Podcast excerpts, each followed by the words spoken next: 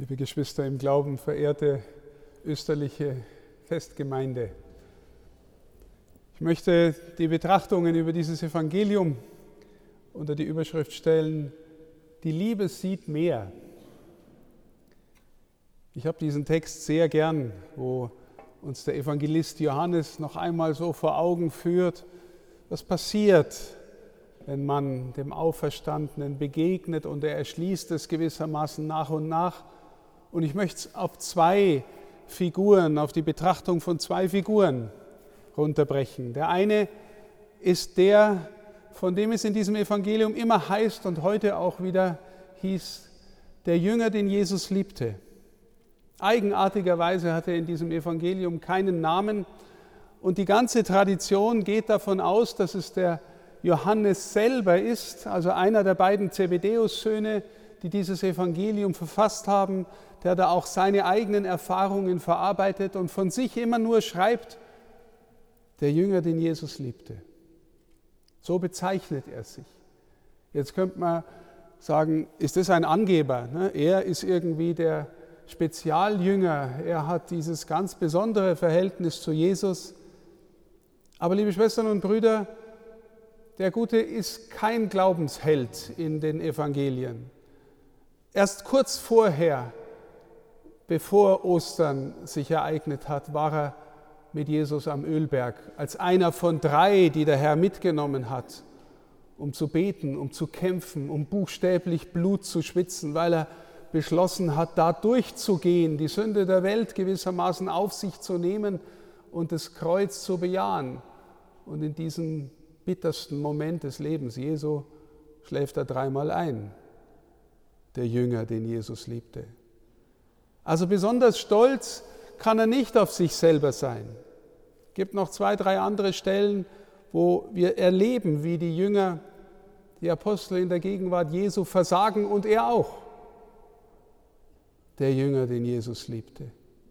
Wissen Sie, was ich zutiefst glaube, er erlebt, wie sehr Jesus Hingabe lebt und spürt das vom Herzen her und spürt, ich bin gemeint. Und obwohl ich ein Sünder bin, ein Versager bin, obwohl ich mehr schlecht als recht da mit ihm mitgehe und obwohl mich er unglaublich herausfordert, ich darf das annehmen. Meine neue Identität ist, ich bin der und darf der sein, den Jesus liebte. Liebe Schwestern und Brüder, wenn uns das mal im Herzen aufgeht, wenn Sie von sich sagen, ich bin der Mann, die Frau, das Kind, der Jugendliche, den Jesus liebte, dann verändert sich von dem Moment an Ihr Blick auf die Welt, auf sich selbst, auf den anderen. Weil Sie dann aus einer Tiefe sich getragen und geliebt wissen, die nicht mehr tot zu kriegen ist. Diese Tiefe feiern wir heute.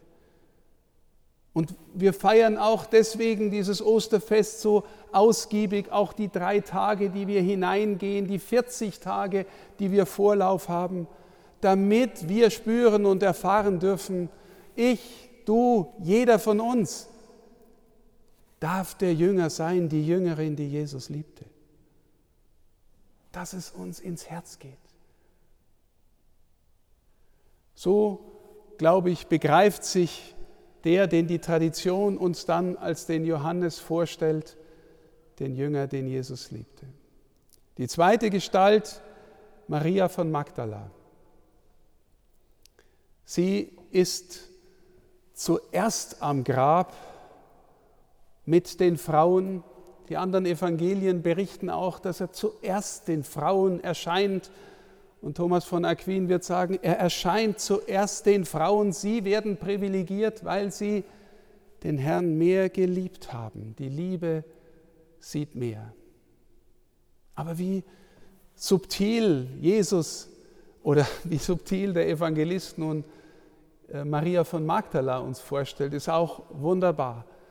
Also sie erzählt den Jüngern, dass das Grab leer ist.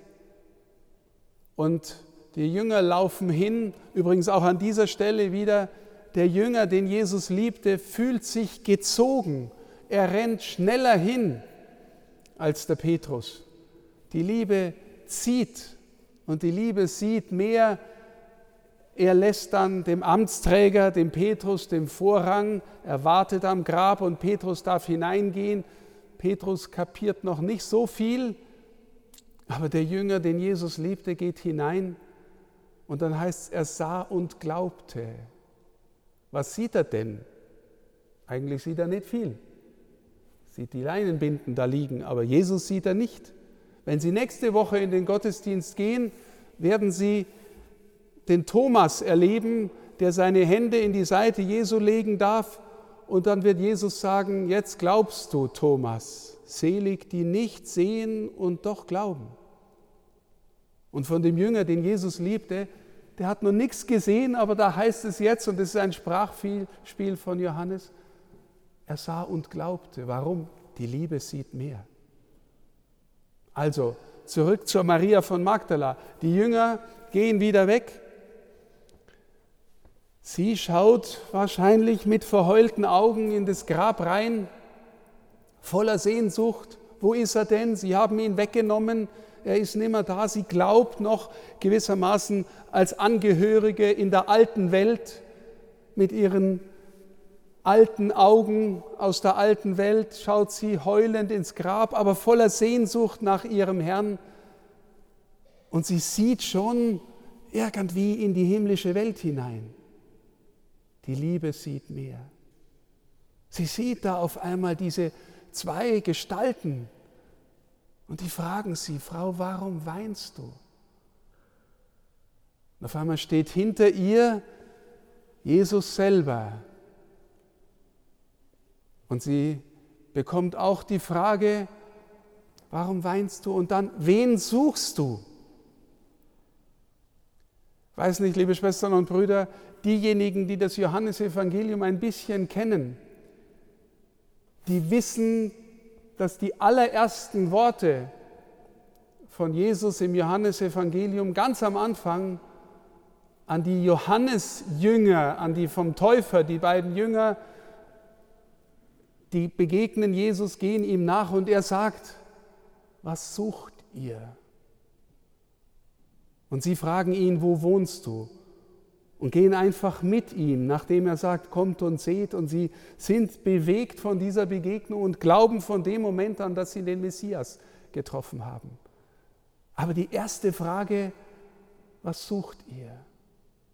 Und jetzt der Auferstandene, der noch nicht erkannt ist von Maria, wen suchst du? Und sie ist immer noch in der alten Welt und denkt, es ist der Gärtner, weil wir gehört haben, dass Jesus in einem Garten beigesetzt worden ist. Da war ein leeres Grab. Und sie denkt, es ist der Gärtner und sagt, sagt, wenn du ihn weggelegt hast, dann sag mir, wo du ihn hingelegt hast. Und dann sagt er zu ihr, Maria. Und jetzt, liebe Schwestern und Brüder, gehen ihr die Augen des Herzens erst richtig auf und sie sieht, wer er ist. Und jetzt ist ihr Herz gewissermaßen im neuen Leben angekommen. Jetzt glaubt sie, dass er wieder da ist. Aber da ist noch gewissermaßen die Spur all der Erfahrungen von vorher, wie schön das war, als wir mit ihm beieinander waren. Und deswegen sagt er vermutlich, halt mich nicht fest. Halt mich nicht fest. Das ist jetzt nicht die neue Weise, wie wir miteinander umgehen. Deine Liebe, die vielleicht jetzt noch besitzergreifend ist, darf noch mal gereinigt werden, wenn du mich wirklich im Herzen hast. Dann wirst du, egal wo du hingehst, mich dabei haben. Und dann wirst du zur Apostelin der Apostel und wirst denen sagen, was dir passiert ist. Liebe Schwestern und Brüder, ich möchte an dieser Stelle jeden und jede von uns fragen, Haben Sie schon mal eine Erfahrung gemacht in persönlichen Begegnungen mit anderen Menschen, vielleicht im Lesen der Bibel, vielleicht im persönlichen Gebet, in Ereignissen von Kunst, von Musik, wo Ihnen irgendwas widerfahren ist, vielleicht auch in der Verkündigung, wo Sie gespürt haben, ich bin wirklich gemeint. Kann es sein, dass ich wirklich gemeint bin von einem Gott, der eine, ein personales Angesicht hat, der ein Vater ist, der in Jesus das Gesicht des Vaters angenommen hat und die Güte der Welt hin zu den Menschen war, aber nicht nur zu den Menschen allgemein, sondern zu dir und mir. Du bist gemeint. Jesus will ins Herz deinen Namen sprechen deinen Namen. Heute und hier sagt er ihren Namen. Sie sind gemeint. Ich bin gemeint, liebe Schwestern und Brüder. Wissen Sie warum? Damit in mir die Erfahrung aufgeht, ich bin der, ich bin die, die von Jesus geliebt ist.